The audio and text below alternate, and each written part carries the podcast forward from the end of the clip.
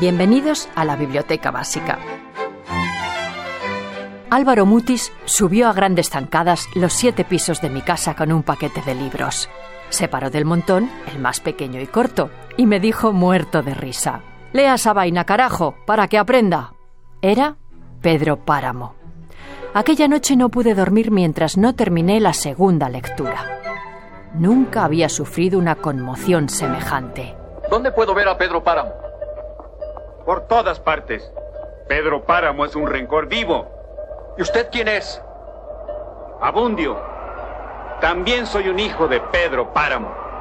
Al día siguiente leí El llano en llamas y el asombro permaneció intacto. El resto de aquel año no pude leer a ningún otro autor, porque todos me parecían menores. Comala, mi pueblo, levantado sobre la llanura como si fuera una alcancía donde hemos guardado nuestros recuerdos. Así explicaba Gabriel García Márquez en septiembre de 2003, cuando se cumplían 50 años de la primera edición del libro de relatos El llano en llamas, cómo había descubierto la obra de Juan Rulfo. Un eco, el de Rulfo, llamado a perdurar, dijo. Este pueblo está lleno de ecos. Tal parece que estuvieran encerrados en el hueco de las paredes o debajo de las piedras. Cuando minas sientes que te van pisando los pasos. Oyes cogidos, risas, unas risas ya muy viejas como cansadas de reír. Y voces ya desgastadas por el uso. Todo eso oyes. Pienso que llegará el día en que estos sonidos se apaguen. Eso me venía diciendo Damiana Cisneros mientras cruzábamos el pueblo. Hubo un tiempo que estuvo oyendo, que estuve oyendo durante muchas noches el rumor de una fiesta. Me llegaban los ruidos hasta la media luna. Me acerqué para ver el mitote aquel y vi esto que estamos viendo ahora. Nada, nadie. Y como un eco, suenan en 2020 las palabras escritas por Rulfo hace décadas. Nos, salvamos juntos o nos hundimos separados. En un mundo tan desigual, con un modo de vida de consumo insostenible, arrasado por un virus que inflama con sus llamas frágiles páramos, como el sanitario, pero también el educativo, el cultural, el económico, el familiar, abrir las páginas de Pedro Páramo y El llano en llamas en alguna de las ediciones extraordinarias que aparecieron en su centenario en 2017 es una necesidad intelectual, pese a su dificultad, de la que Rulfo era plenamente consciente cuando decía... Eh, considero que es una novela difícil, sí. Muy difícil, pero que fue hecha con esa intención. De que se leyera la se necesita tres veces leerla para entenderla. Eh, mi generación no la entendió, ni la consideró nunca este, interesante.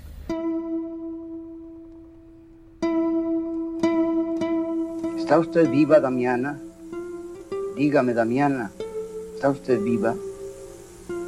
Y me encontré de pronto solo en aquellas calles vacías, las ventanas de las casas abiertas al cielo, dejando asomar las varas corriosas de la hierba, bardas descarapeladas que enseñaban sus adobes revenidos.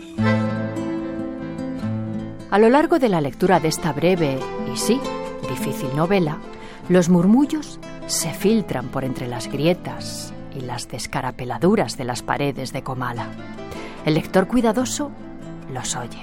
Son voces de gente, voces secretas, que nos murmuran desde un tiempo detenido, de purgatorio, maldito.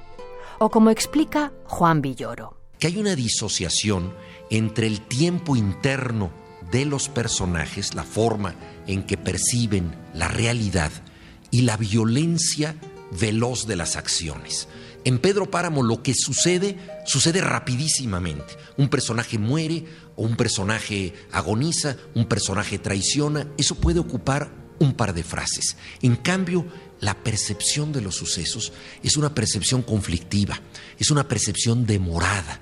El mundo interior es muy rico, es decir, que nosotros vemos cómo Juan Rulfo le da una dimensión interior a los sucesos. Unos sucesos que giran en torno a la llegada de Juan Preciado a ese pueblo del llano, en busca de su padre, el cacique Pedro Páramo, adentrándose en un espacio de calles vacías, ventanas abiertas al cielo, adobes revenidos, tejas en el suelo y hombres y mujeres aparecidos, a los que Juan Preciado pregunta, ¿no están ustedes muertos? Y es que pues se trabajó con muertos. Y eso facilitó el no, el no poderlos ubicar en ningún momento, sino poderlos dar esos traslados, hacerlos desaparecer en el momento preciso y volverlos a hacer aparecer después, ¿no? En realidad es una novela de fantasmas, de fantasmas que de pronto cobran vida y la vuelven a perder. En Pedro Páramo, Juan Rulfo consigue contarnos la insondable historia de unos seres despojados de todo, hasta de su propia historia. Juan Villoro. Lo que nos está planteando Juan Rulfo, esa es mi lectura, es una historia de aquellos que han sido expulsados del mundo de los hechos.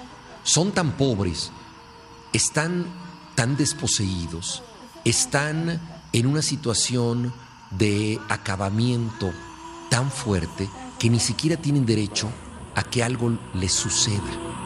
Juan Rulfo, ¿por qué lleva usted esas gafas negras? Usted no te da la impresión de haber sido un niño malo, ¿no?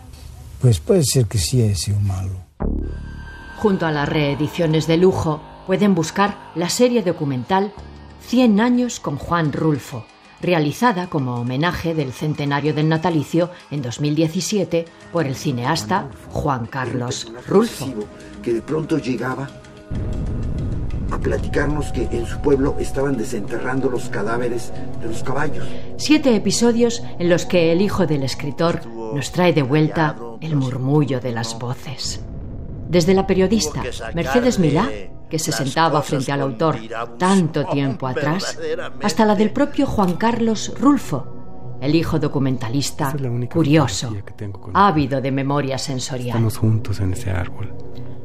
Un documental apoyado con testimonios de figuras claves en la vida del escritor que permiten al lector conectar con el entorno del campo, los ecos, los sonidos que discurren por Pedro Páramo y el llano en llamas. Y si no fuera por esa Lean a Juan Rulfo y disfrutarán del placer de leer un gran clásico. Esther de Lorenzo, La Biblioteca Básica, Radio 5. Mira qué maravilla. Esta es una mujer cuenta cuentos. Y por eso tiene todo el cuerpo brotado de personas. Señor Rulfo, ¿y qué siente usted cuando escribe? Soy hijo de Pedro Páramo remordimientos.